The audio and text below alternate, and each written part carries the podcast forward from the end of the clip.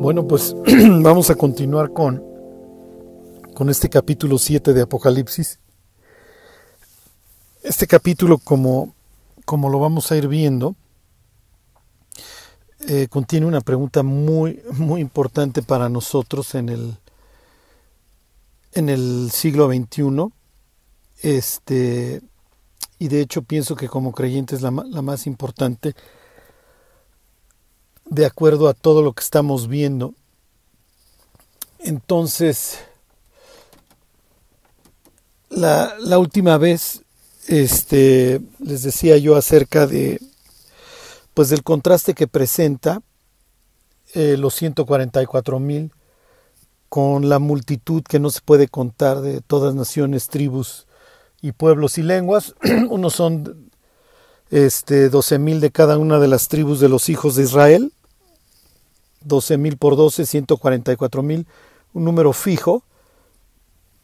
Y luego viene la multitud este, que no se puede contar, este, de todas naciones, tribus, pueblos y lenguas.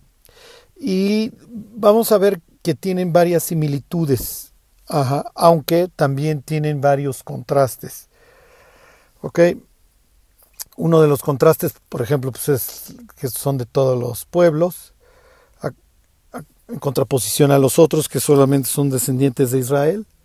Este, unos tienen un número determinado, los otros es una multitud que no se puede contar. Este, unos son sellados, ¿ok? Para recibir protección, los otros no.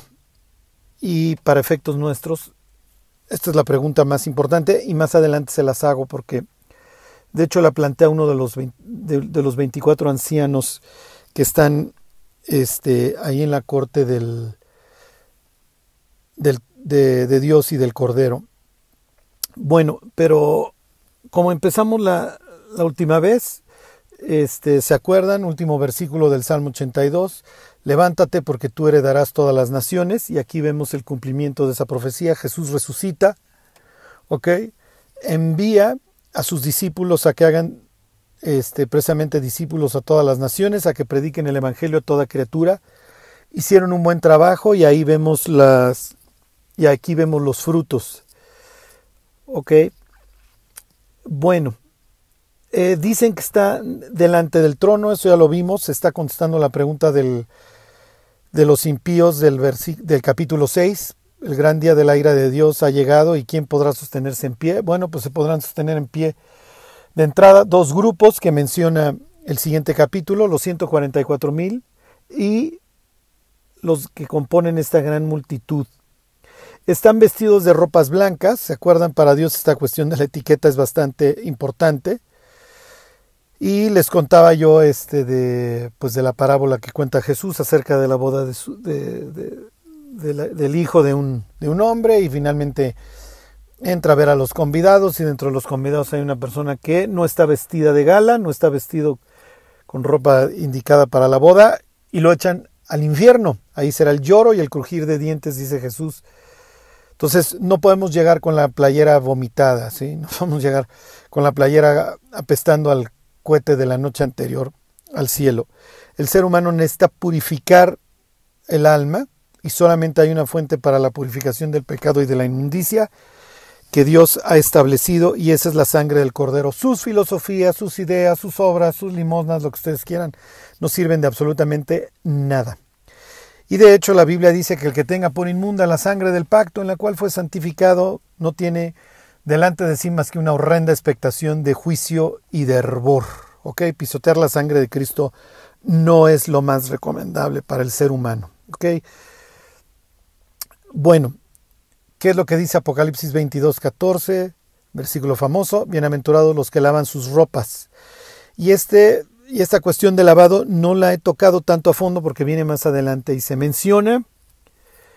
Ok, nos quedamos entonces la vez pasada en que la, multitud tiene palmas en las manos. ¿Ok? ¿Por qué tienen palmas en las manos? Y vamos a hacer los incisos. Inciso A, pues no tengo la más remota idea. Inciso B, porque están en una especie de celebración de la fiesta de los tabernáculos. Inciso C, porque están gozosos y celebrando una victoria. ¿Ok? Inciso D, todas las anteriores. Inciso E, la B y la C. Este, bueno, pues hagan sus apuestas. Espero que inciso A haya sido el menos común. Si no les hubiera dicho B y C, ¿qué hubieran pensado? ¿Por qué creen que tienen palmas en las manos? ¿Qué simbolizan las palmas? ¿Ok? ¿Dónde más se encuentran este concepto de las palmas?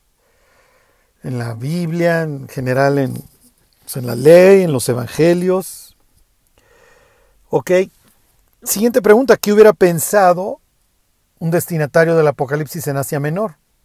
Fíjense, un Efesio recibe la carta y qué es lo que está pensando cuando lee, cuando llega al capítulo 7 y lo lee. Pueden ser las dos, tal vez B y C, tal vez esa fuera una buena respuesta, porque está asociado esto con la fiesta de los tabernáculos. Pues, traen palmas, ¿no?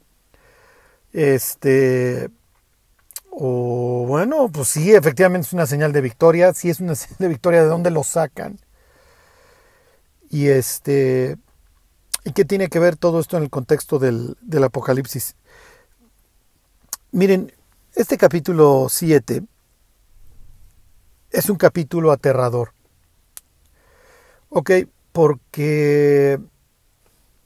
Aterrador sobre todo para nosotros que vivimos en Occidente, porque eh, hoy vemos así como que en cualquier instante ciertos grupos pudieran empezar a ser perseguidos, este, ¿cómo les diré? Empezar a sentir un ostracismo bastante fuerte.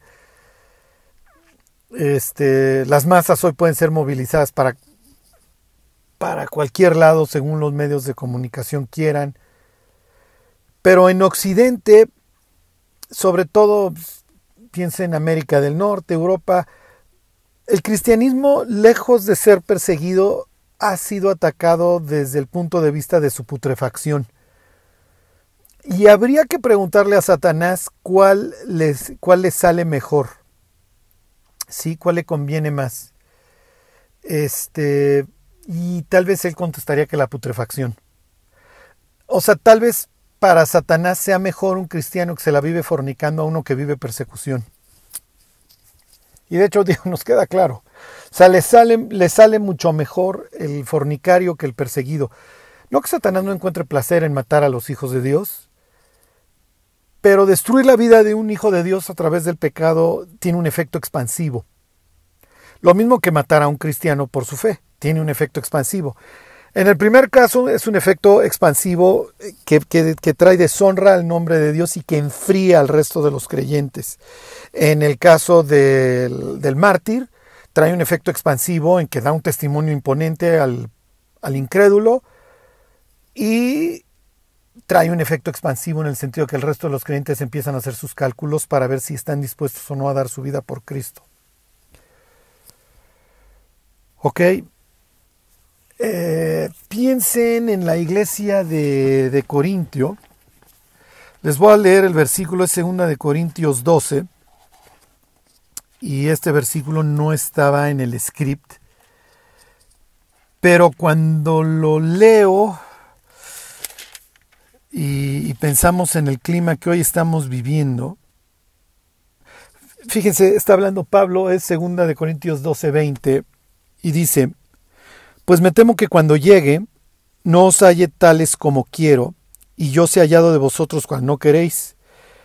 Que vaya entre vosotros, que haya entre vosotros contiendas, envidias, iras, divisiones, maledicencias, murmuraciones, soberbias, desórdenes. Que está hablando de una iglesia que conocen, la iglesia de Corinto es, es un desastre. ¿Ok? Dice que cuando vuelva, me humille Dios entre vosotros y quizá tenga que llorar por muchos de los que antes han pecado y no se han arrepentido de la inmundicia y fornicación y lascivia que han cometido.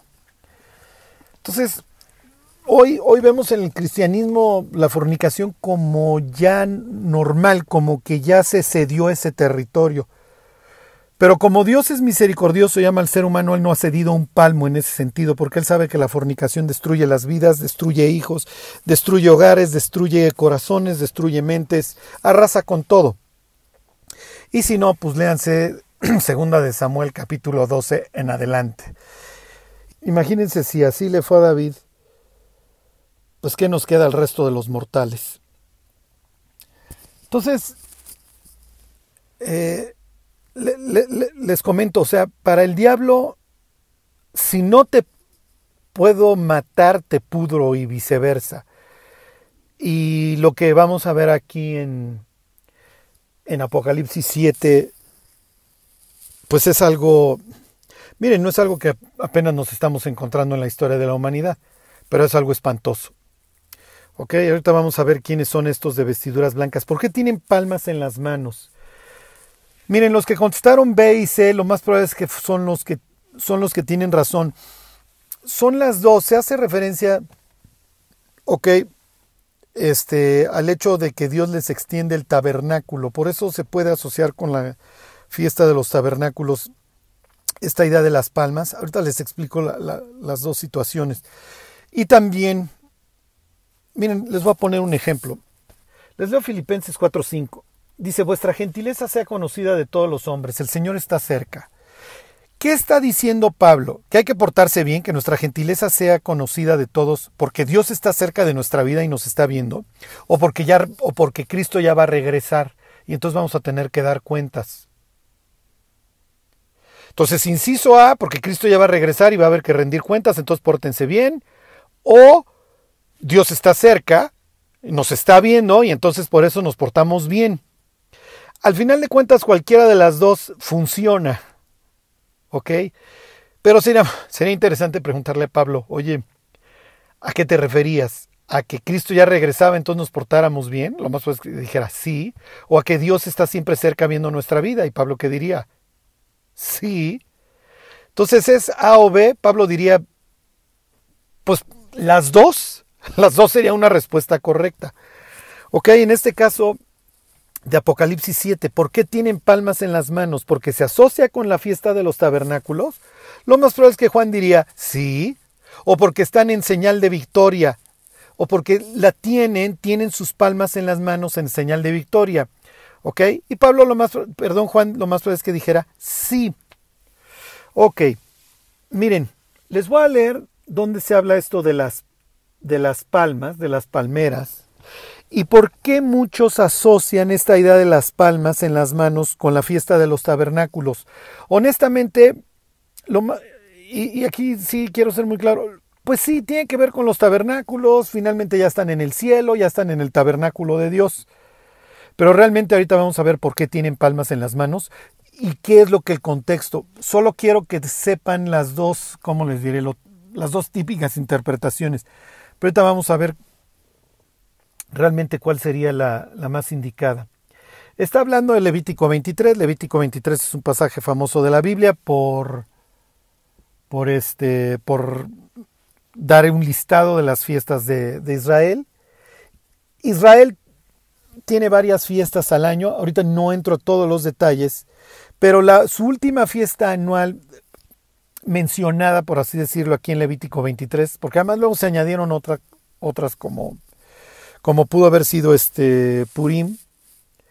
Pero bueno, este el caso es que aquí Levítico 23 habla de pues, las fiestas que, las, que conocemos, primicias, este Pascua, este los panes sin levadura. Perdón, bueno, a ver, me voy en orden. La Pascua, los panes sin levadura, perdón, sí, los panes sin levadura, las primicias, Pentecostés, este, la fiesta de las trompetas, eh, Yom Kippur y finalmente la fiesta de los tabernáculos. La fiesta de los tabernáculos tiene por objeto recordar el éxodo y toda la época que Dios sostuvo en medio del caos, ok, graben la palabra caos, en medio del desierto, a Israel durante 40 años. Y cómo lo sostuvo proveyéndoles de agua y de alimento. ¿Ok? Y los judíos peregrinaron, entonces no es que tuvieran una morada fija, al igual que Dios, Dios andaba en su tabernáculo hecho de pieles, etcétera, para luego, bueno, entrar a la tierra prometida y que eventualmente este tanto David hiciera los preparativos y bueno, Salomón hiciera ya la morada fija para Dios. Entonces la idea es que recordaran entre otras cosas la provisión de Dios y que somos peregrinos y advenedizos sobre la tierra y recordar obviamente la salida de Egipto, etcétera, etcétera. Para recordarlo, los judíos tenían que vivir siete días, y hasta la fecha muchos lo hacen, en cabañas. Esa sería la fiesta de las cabañas o la fiesta de las chozas, dijeran algunas traducciones. Y entonces decía Levítico 23, se los voy a leer el versículo 40, y tomaréis el primer día ramas con fruto de árbol hermoso, ramas de palmeras, ramas de árboles frondosos y sauces de los arroyos, y os regocijaréis delante de Jehová vuestro Dios por siete días. Y de hecho así, hacer un ramillete de esto hasta la fecha le llaman el lulab o algo así. Pues es que obviamente es parte de la celebración. En la época de Jesús, sí, eh, se encendían grandes fuegos en la noche para recordar la columna de fuego. Piensen en, un en una Jerusalén iluminada, increíble, todo, durante siete días, toda la noche, toda la noche, recordando el fuego. Y en la mañana se hacían ciertas celebraciones relacionadas con el agua, que era el último y gran día de la fiesta. La fiesta era de siete días y el octavo había otro día de reposo, otro día solemne. Y entonces el sumo sacerdote tomaba agua, la derramaba al pie del altar para recordar cómo Dios había provisto agua de la roca. Y entonces Jesús dice ese día este que, él, que el que crea en él de su interior correrán este saltarán ríos de agua viva, ¿ok? Está haciendo una referencia a varios pasajes, entre ellos Jeremías 17 y un día les cuento ahí hay una, una historia increíble que Jesús actúa en el capítulo 8 del Evangelio de Juan entonces, bueno, pues no es casualidad que Jesús dice ahí en todo el contexto de la mujer allá en el adulterio y eso, que Jesús es la luz del mundo. ¿Por qué? Porque durante siete días habían estado recordando. ¿Ok? Este, entonces, por esta época Jesús se refiere a sí mismo como la luz del mundo y el que lo sigue no andará en tinieblas, sino que tendrá la luz de la vida. Entonces, como existe esta orden de, de, tomar las palmeras, y en el mismo capítulo 7 de Apocalipsis se hace referencia al tabernáculo de Dios. Más adelante les termino el rompecabezas completo. Bueno, pues muchos llegan a la conclusión, mira, es que están, es como, como están participando del tabernáculo de Dios, pues ellos traen sus ramitas porque pues están participando, ¿ok? Se está haciendo alusión a la fiesta de los tabernáculos. Miren, Esdras, durante la predicación de Esdras, este, precisamente en estas fechas, se organiza este, la fiesta de los tabernáculos conforme a la ley.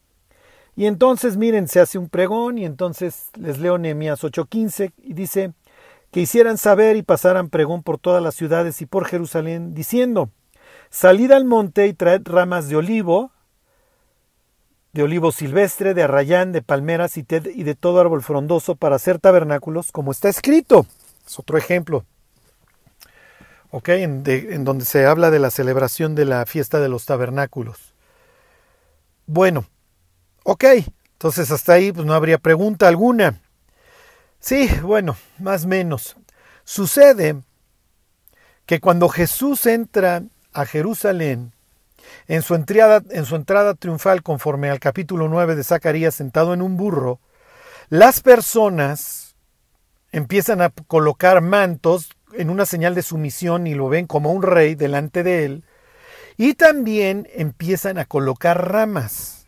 La pregunta es, ¿por qué en plena Pascua los judíos están usando ramas? En todo caso, se las hubieran guardado para el mes séptimo, para las fiestas de otoño, no para las de primavera. Y mientras Jesús va entrando, los judíos están cantando el Salmo 118 y diciendo, sálvanos, eso quiere decir Josiana, sálvanos, sálvanos Dios, sálvanos. ¿Sálvanos? ¿Sálvanos de qué? Bueno, si eres el Mesías, sálvanos de Roma, sálvanos de esta opresión, sálvanos de estas circunstancias. Y más adelante, estos de las multitudes blancas que tienen palmas en las manos, ellos van a estar clamando, gritando, cantando, van a estar diciendo, la salvación pertenece a nuestro Dios. Entonces pueden ver que aquí se está fraguando algo. ¿Ok? Pueden ver que aquí hay algo relacionado. Dice que están clamando a gran voz y dicen, la salvación pertenece a nuestro Dios. Ok, la multitud blanca está clamando y diciendo, la salvación pertenece a nuestro Dios. A Jesús lo reciben con ramas y dicen, sálvanos Dios, sálvanos, al grado que obviamente los saduceos se ponen nerviosos y van y le reclaman a Jesús y le dicen, ¿no ves lo que están diciendo? Y nosotros decimos, qué mala onda estos tipos porque están callando todos los que están alabando a Dios. No, hasta cierto punto los saduceos lo que quieren evitar es una masacre. Para los judíos la Pascua, que aquí ya me salí de los tabernáculos, estoy en cuando Jesús entra y quiero que vean esta escena, porque es muy importante esta escena de las palmas en las manos. No dicen los evangelios, ninguno de los tres que menciona esto, no dice este, estoy casi, no sé si son los cuatro, pero bueno, pues ahí se los dejo de tarea. Miren, no me lo estoy viendo. no. Bueno, los evangelios no utilizan la palabra palma, de eso sí estoy seguro cuando es la entrada triunfal, dice ramas. ¿Ok? Pero lo que los saduceos y fariseos se preocupan es, cállalos porque nos van a arrasar. ¿Por qué? Porque los judíos en la Pascua celebraban la salida de Egipto. Y entonces venían muchos movimientos independistas. Y entonces Pilato, que tenía su castillo, su morada en Cesarea, se mudaba a Jerusalén en aquella época porque no fuera a ver mitote. De hecho, cuando, cuando le van a tocar en la madrugada, Pilato está despierto y esperando que ese día haya mitote y que le vengan a traer a algún revolucionario. Por eso Pilato se queda muy sorprendido cuando Jesús no le contesta y le dice, oye, tu vida está en mis manos, yo te puedo matar. A ver, ¿qué hiciste? ¿Eres rey? Ay, otro de estos pseudo reyes, otro de estos pseudo mesías que tienen sus ideas raras y recuerdan a su Moisés y etcétera, este pueblo extraño. ¿Ok? Y entonces, este, entonces Jesús hace una alusión a, al libro de Malaquías y dice, si estos callaran, este, las piedras hablarían. El caso es, y aquí viene lo más importante, que cuando Jesús ve que le están poniendo las ramas en el camino, se pone a llorar. Ok. Entonces, a ver, Jesús, ¿cuál es la causa de que... ¿Por qué lloras? Y además, a diferencia de Juan capítulo 11, en donde el pasaje y la expresión en el original es que se les, nada más se le están saliendo las lágrimas. En este está llorando casi casi a gritos. diríamos nosotros está berreando. Y hace esta profecía famosa del capítulo 19 de Lucas en donde dice, si a lo menos en este día supieras lo que es para tu paz, pero ahora está encubierta de tus ojos, porque he aquí que te sitiarán y te rodearán con vallado y por todas partes te estrecharán y te matarán a ti y a tus hijos dentro de ti, por cuanto no conociste el tiempo de tu visitación. Jesús entiende que lo están recibiendo como a un líder militar. ¿Por qué?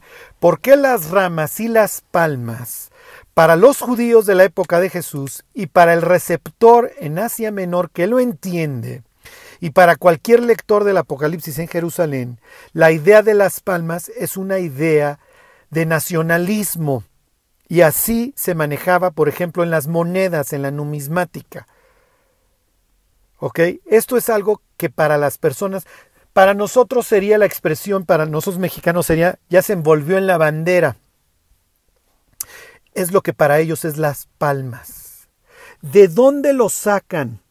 Les voy a leer unos pasajes de lo que está informando la mente de cualquier lector en esa época cuando lee esta idea.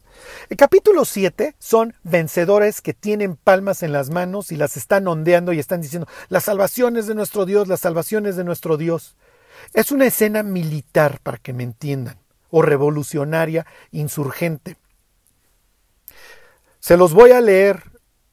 Este libro no es canónico, no está en la Biblia, pero no implica que la gente lo dejara de leer.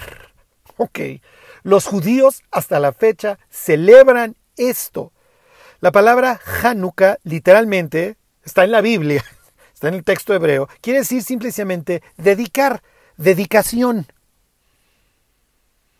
¿Ok?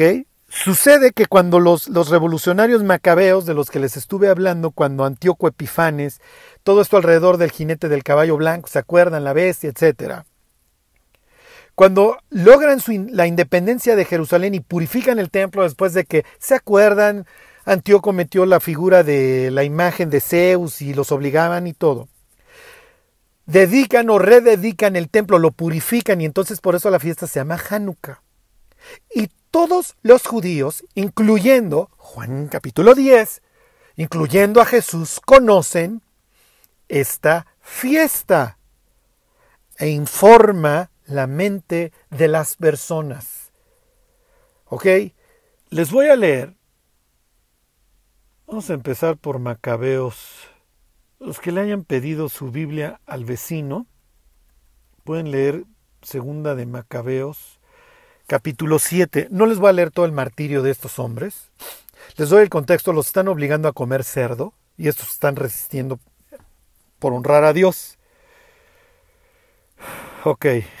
O sea, imagínense, hoy los creyentes no saben si fornicar o no, si ir o no al antro. Estos están dando su vida porque no quieren quebrantar las leyes dietarias de Dios. Claro, pues tienen la bota griega, saben lo que es la persecución y el corazón se purifica. Es lo que dice, y ahorita se los leo, es lo que dice Daniel, capítulo 11. O sea, finalmente esto trae purificación. La persecución trae mucha purificación a la vida de los creyentes. ¿Ok? Entre paréntesis, estamos al cuarto para el ratito.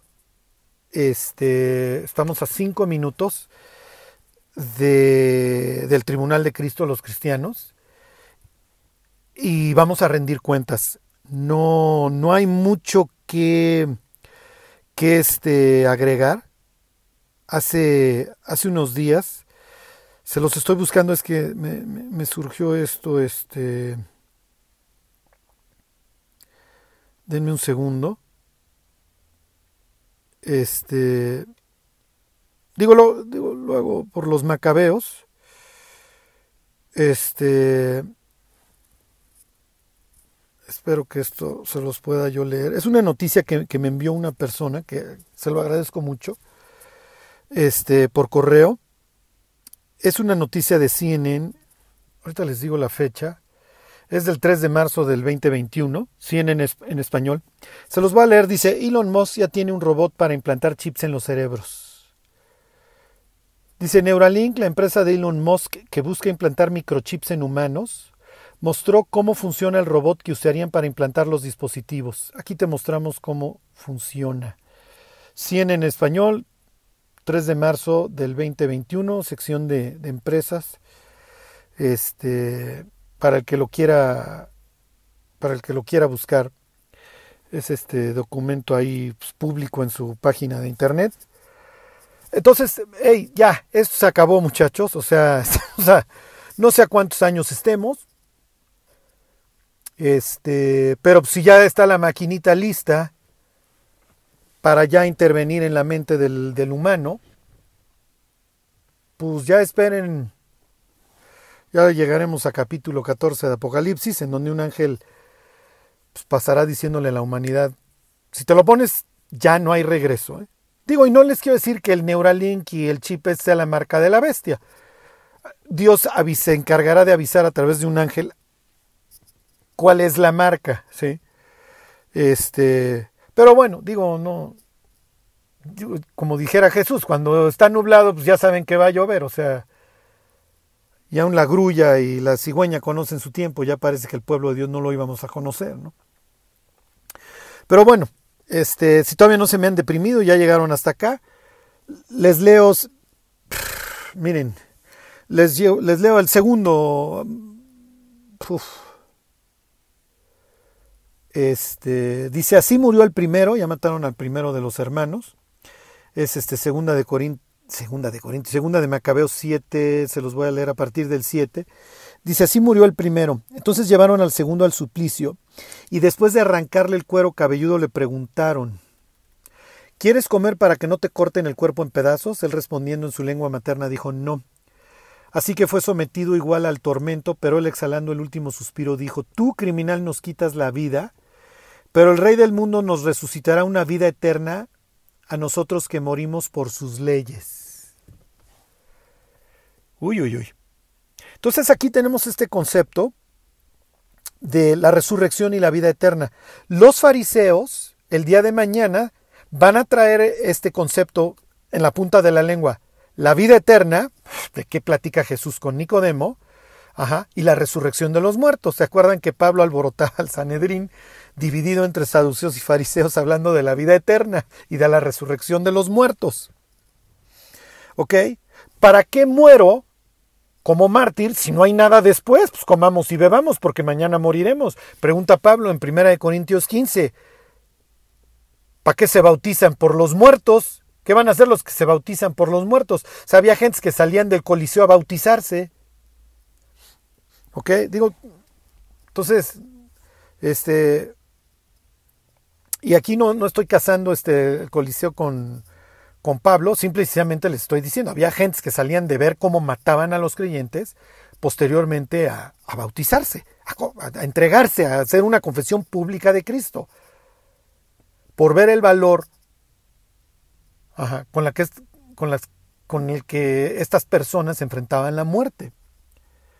Ok, entonces aquí tenemos este concepto de gentes que están venciendo a la muerte.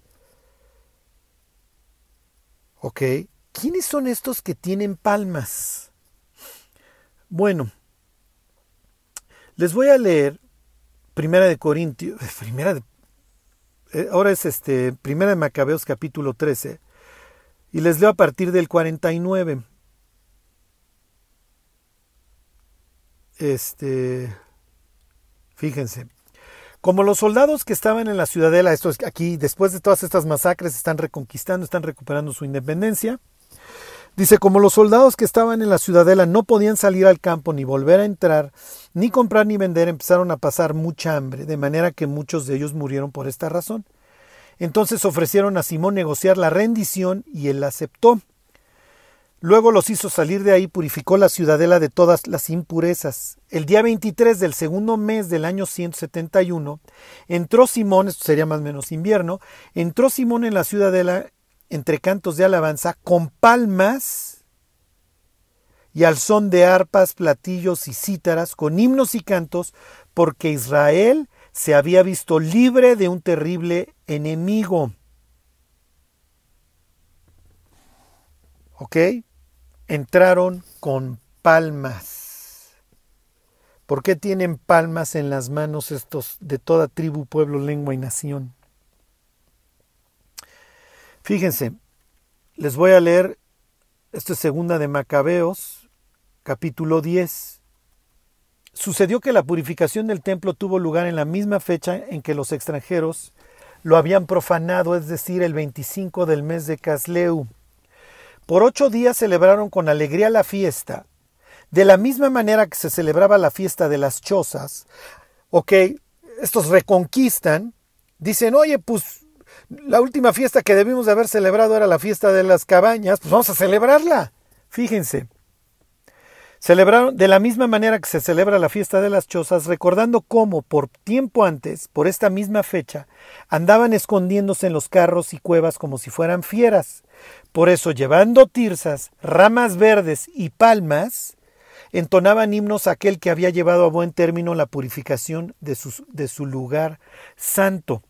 Por votación pública decidieron que la nación entera de los judíos, Cristo, Cristo incluido, Juan capítulo 10, por eso dice que era invierno y andaba en Jerusalén, conmemorara todos los años este acontecimiento. Entonces, las palmas se asociaron en una señal de, victoria. Okay. Entonces tenemos a estos a estos hombres aquí reconociendo que la salvación pertenece a Dios, piensen en el libro de Jonás, que dice exactamente las mismas palabras. Cuando Jesús entra a Jerusalén, es de esta forma como se le recibe. Sí, este, y realmente lo están viendo como un celote, o eso es lo que hubieran querido ver, que los viene, cual macabeo, a liberar en este caso de la opresión romana. Pero recuerden que Jesús no viene a liberarnos de nuestras circunstancias, sí, sino que Jesús viene a traernos un cambio de corazón. Lo que, lo que es de destacar en estos mártires, a diferencia de, de la época de Jesús cuando lo reciben con las palmas o de los macabeos, es que ellos son victoriosos o obtienen la victoria a través de su testimonio. ¿Ok? Ya lo veremos Apocalipsis 12. Aborrecieron sus vidas hasta la muerte, estuvieron dispuestos a dar su vida por Cristo. ¿Ok? Entonces, en esta ocasión, Jesús llora cuando ve a las personas que lo reciben con, como el celote, ¿sí? que, no tiene nada que ver. Un señor que escribió un libro que se llama así, este, pero absolutamente nada que ver, por eso es que se pone a llorar. ¿Sí?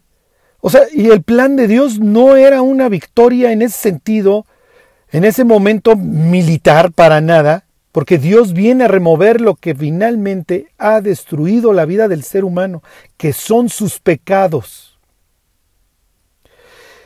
Y va a quedar muy claro en toda esa historia en los evangelios que están esperando un cambio de circunstancias, pero no de corazón, porque te recibo un día con las palmas gritando sálvanos y como no lo vas a hacer, pues uno de tus mismos hombres te entrega y, y te vemos como un fracasado.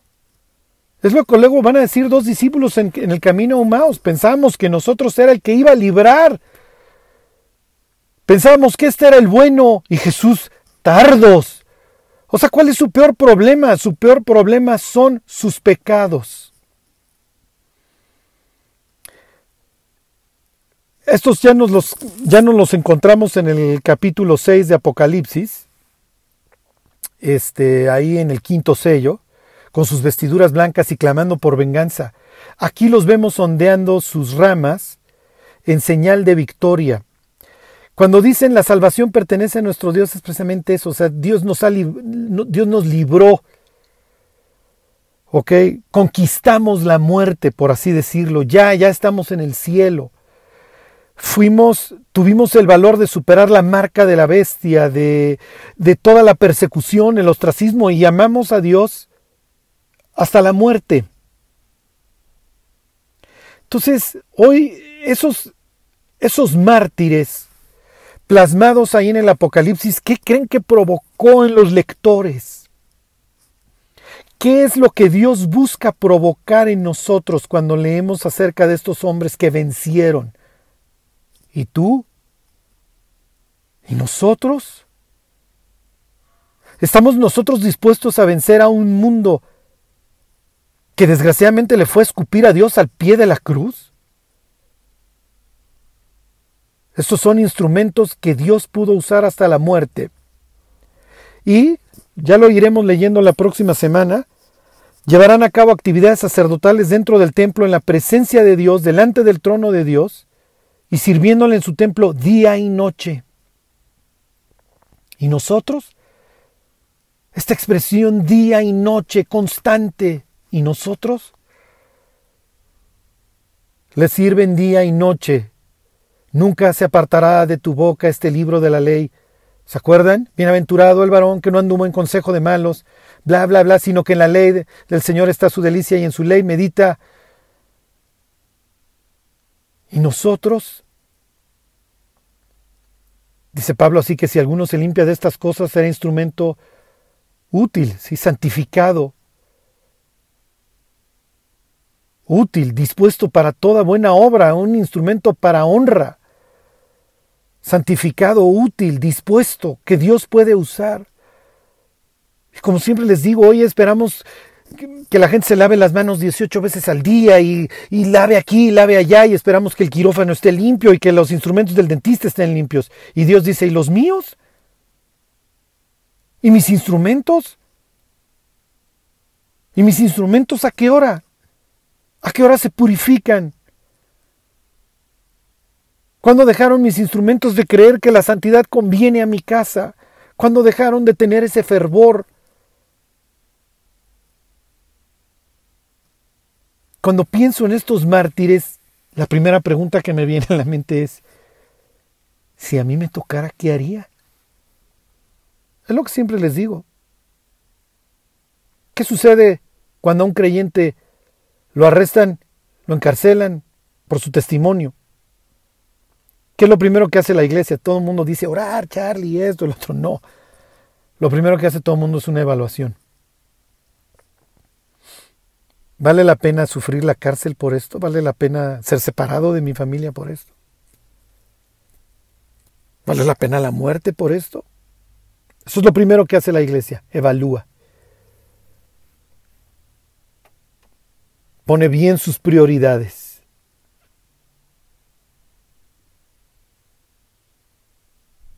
El capítulo 7 de Apocalipsis nos muestra a dos grupos. Dos grupos divergentes, uno es protegido, los otros mueren. Unos tienen un número determinado, los otros es una multitud que no se puede contar. Unos son todos descendientes de las doce tribus de Israel, los otros son de todos lados. Pero los dos tienen comunión con Dios. Los dos tienen a Cristo por su pastor. Ya lo veremos, el motivo del pastor se menciona en el capítulo 7. ¿Y nosotros? Charlie, ¿nosotros podemos estar en ese grupo?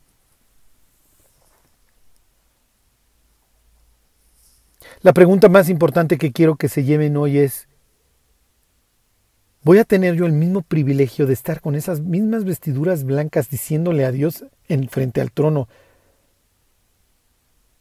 ¿tuya es la salvación? La salvación es tuya, realmente lo viví, gocé de tu presencia en mi vida. Emblanquecí mis ropas en tu sangre y así las quise mantener.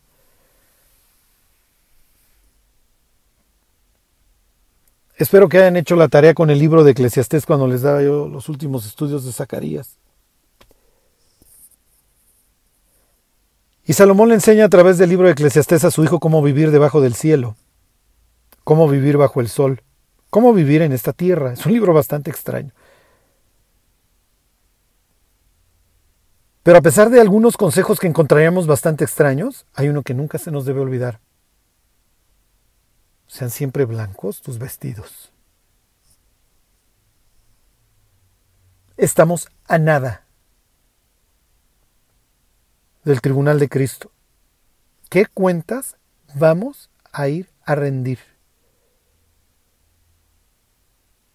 No desperdiciemos la vida. Qué horrible llegar al tribunal de Cristo y ver hacia atrás y decir, si tan solo pudiera volver a vivir. Si tan solo tuviera la, oportunidad de regresar y esta vez sí salirme del antro. Esta vez sí ser sabio con lo que Dios me dio. Esta vez sí haber abominado el pecado. Va a ser demasiado tarde ese día.